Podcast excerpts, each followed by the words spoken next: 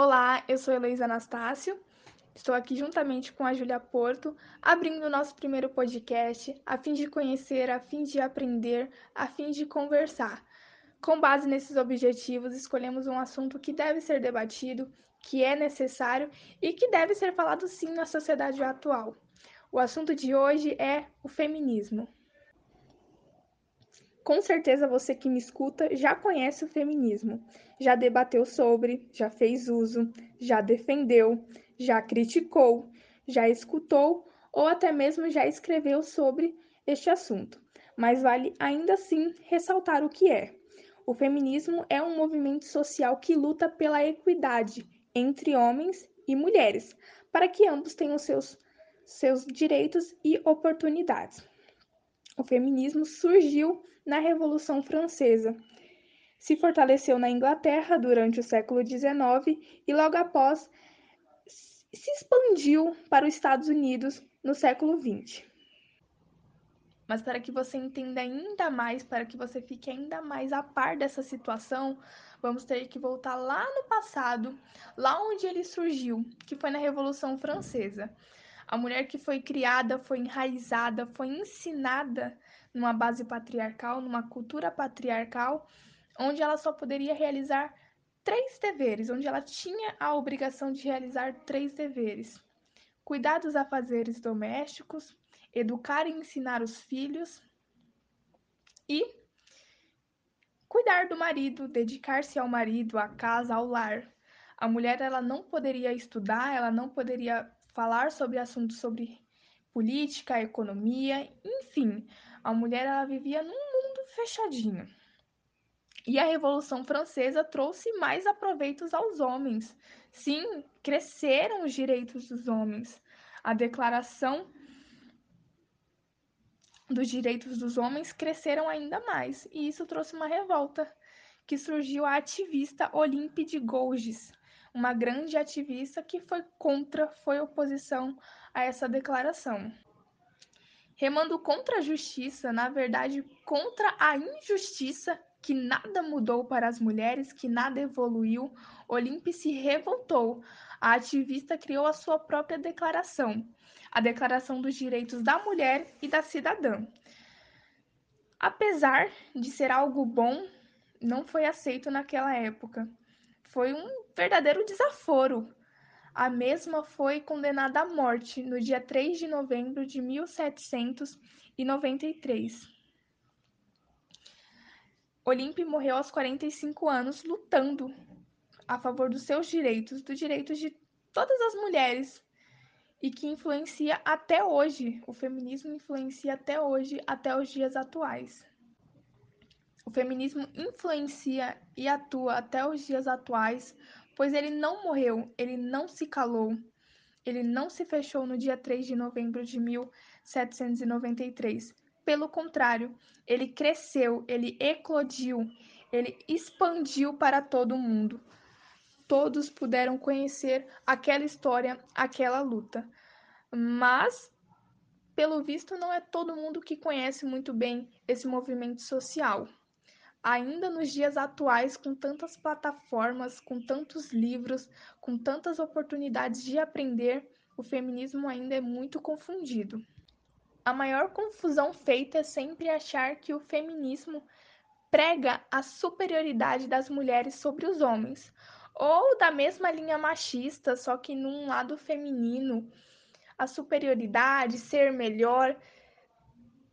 É, isso a gente está tratando de outro sistema social. Estamos falando do feminismo. O feminismo ele não luta pela equidade, mas sim para que a mulher seja superior ao homem. Não vale confundir, sabendo que são movimentos sociais que lutam por causas diferentes. Oi, eu sou a Julia Porto e em conjunto com a Heloísa a gente está fazendo esse podcast sobre o feminismo e eu vou abordar partes do feminismo e explicar o porquê delas existirem, porque como ela já citou, o feminismo busca por equidade, que é você se encaixar na sociedade da sua forma e, ser entendida e ter os mesmos direitos, assim como todas as outras pessoas devem ter.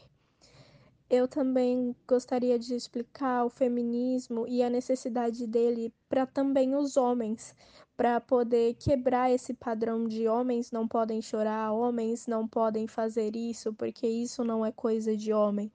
A gente precisa quebrar esses padrões que são impostos para a gente desde sempre e acaba fazendo com que nós sejamos pessoas hipócritas, porque pregamos de que mulheres precisam ser livres e não explicamos que os homens também existem, é, também têm problemas.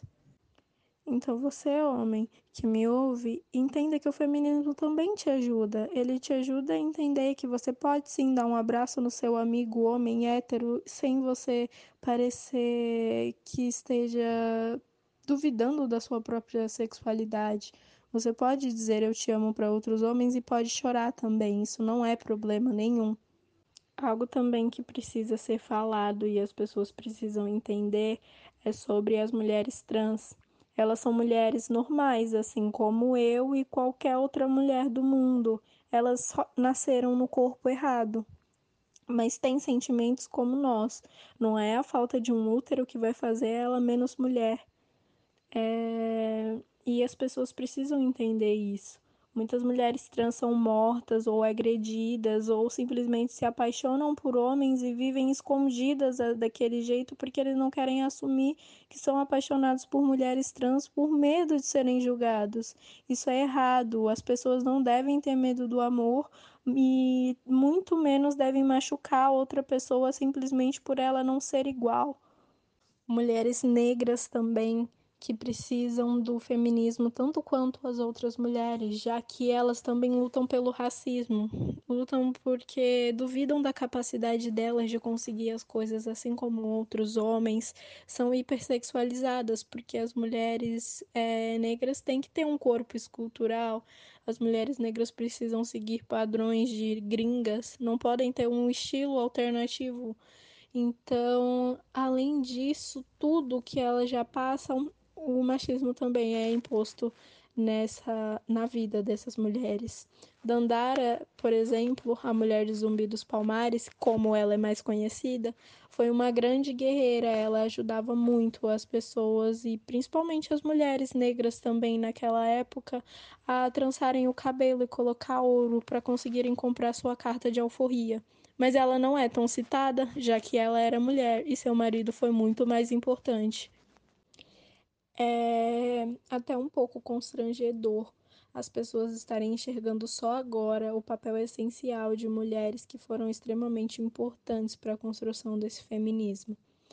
E uma delas também é a Frida Kahlo, que nasceu numa época machista, assim como até hoje em dia é, mas naquela época era muito mais e ela tinha limitações físicas por conta de um acidente. Era pintora, artista. Naquela época, mulheres só pintavam para os próprios maridos ou para decorar a casa.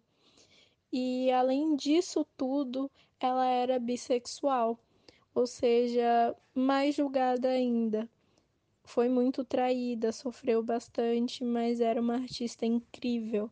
E a Frida Kahlo, como sempre, sempre fazendo poemas incríveis também, ela citava o quando era difícil ser uma mulher da comunidade LGBT+, naquela época. E ainda mais quando era casada com um homem, ninguém entendia aquelas coisas das traições com mulheres. Ela foi muito julgada. Ela nem apoiava a monogamia, mas que mulher podia não apoiar, né? E para você que não sabe o que é monogamia, monogamia é o costume, um dos costumes mais antigos da história, que é de uma mulher casar com um homem, ou agora um homem casar com um homem, uma mulher casar com uma mulher. Que, ou seja, existem apenas dois parceiros na relação. A monogamia é isso. E agora vem sido falado na quebra da monogamia. Muitas pessoas têm duvidado desse costume, dele porque em todas as histórias e épocas houveram histórias de traição. Então as pessoas andam estudando bastante sobre isso, psicólogos principalmente. E para encerrar o nosso podcast, eu vim agradecer por você que escutou até aqui e dizer que esse assunto ele não é algo que seja difícil de entender. A pessoa ela tem que estar aberta para opiniões diferentes e aberta também para discussões sobre isso, porque ninguém é 100% feminista. Nós mulheres ainda estamos mesmo aprendendo a ser feminista.